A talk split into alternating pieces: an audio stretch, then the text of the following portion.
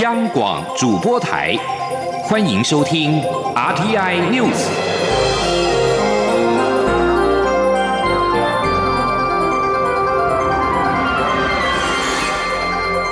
听众朋友您好，欢迎收听这节央广主播台提供给您的 RTI News，我是张顺祥。中国民用航空局二零一八年四月致函各国航空公司，要求将台湾名称加上“中国”。交通部长林佳龙今天对此表示，经过政府的努力，目前已经有二十二家证明成功。加上台湾在这次二零一九冠状病毒疾病疫情的防疫表现优于中国，他相信有理走遍天下，更有利于台湾与其他国家航空公司交涉。请央广记者江昭伦的报道。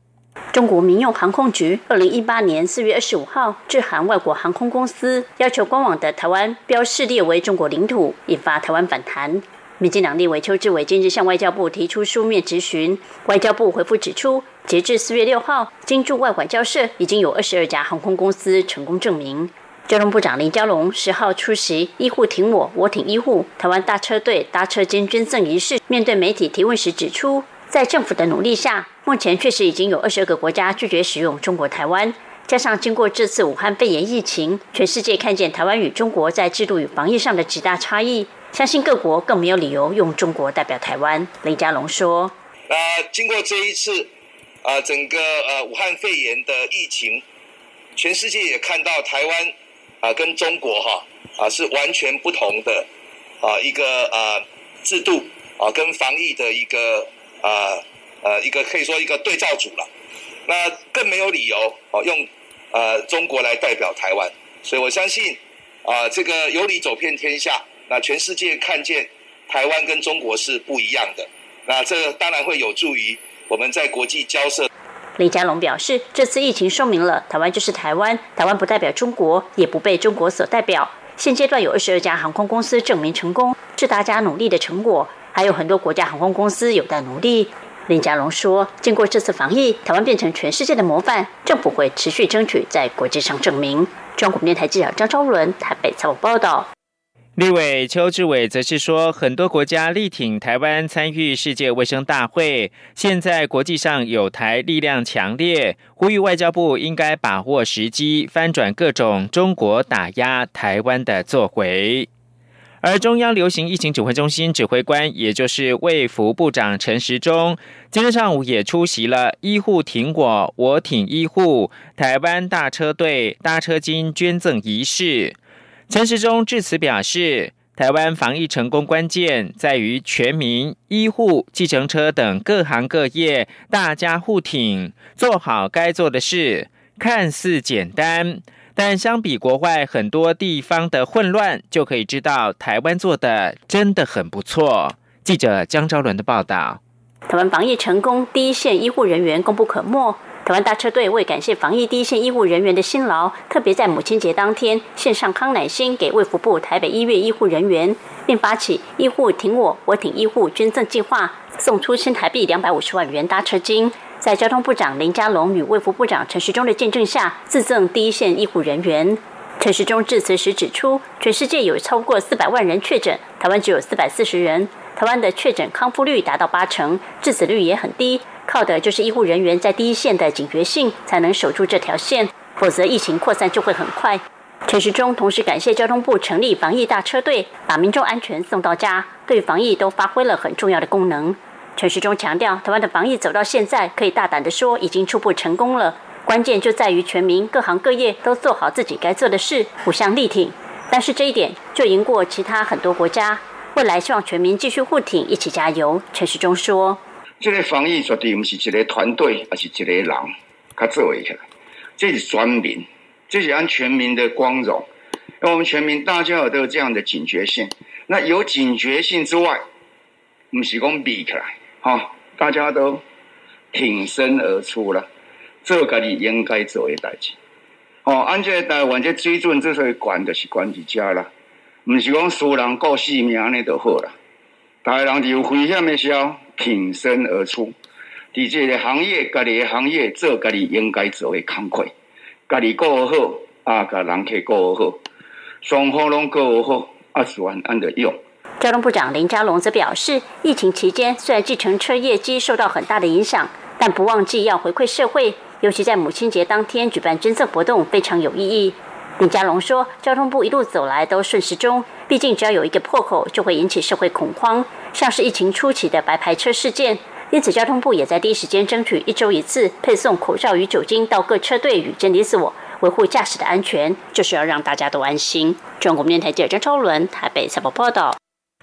民主进步党早期的创党元老之一傅政，今天是他逝世二十九周年纪念日。总统府的秘书长，也就是当年傅政在世新大学的学生陈菊，出席傅政日记一九五零年代新书发表会。陈菊表示，愿意在五二零之后，跟教育部等相关的单位一起讨论，像是包括了傅政跟雷震等人士在台湾民主发展过程当中的定位，也让下一代了解到自由民主是经过多少人的付出才有今天的成果。请听央广记者陈立信宏报道。傅政日记一九五零年代时候举行新书发表会，书中揭示民进党创党元老傅政对蒋经国近距离观察和互动，以及他如何走到雷震自由民主之路的历程。新书发表会多位民进党重量级人士出席，总统府秘书长当年傅政在世新大学的学生程菊出席发表会致辞时表示，他在一九八六年坐牢回来后，看到了他在学生时代所认知截然不同。的傅政，傅政渐渐脱离当时他刚从监狱出来的淡然，对社会充满热情，且在一次邀请一些好友共餐时，也开启了民进党阻挡十人小组的开始。陈菊认为，在此时刻回顾傅政的过程，也要让民进党更加反省过去建党的艰难。他表示，愿意在五二零之后和教育部等相关单位一起讨论，包括像是傅政、雷政等人士在台湾民主发展。过程中的定位，陈菊说：“我们也希望明年傅老师三十周年这个部分，我们能够向社会大众来公开说明，说民进党执政对于自由民主这么艰难的一个理想跟工程，这么有贡献的这些人，我们做了什么？我们准备要做什么？”好，然后我们给我们的下一代了解到说这一段历史的重要，知道自由民主是这么多人努力，这么多人的付出。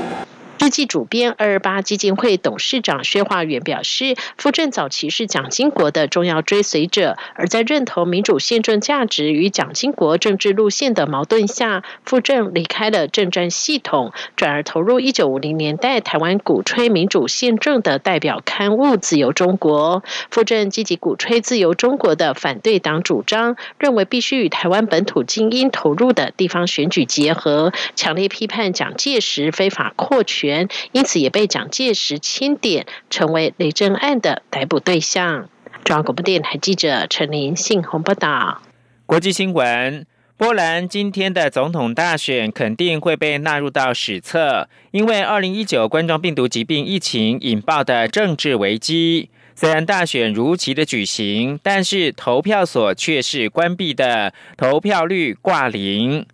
波兰是欧洲联盟的成员国，三千八百万人口发现自己好像处在阴阳魔界。由于政府跟反对派没有办法达成和宪而且是安全的解决方案，使得今天的总统大选既未延期也没有取消。反对派长期以来呼吁大选要延后。认为在疫情期间采取的各项限制措施，使选举一场自由、公平而且安全的选举根本是不可能的事。但法律正义党希望能够尽快的举行选举，以确保盟友，也就是现任总统杜达能够顺利的连任。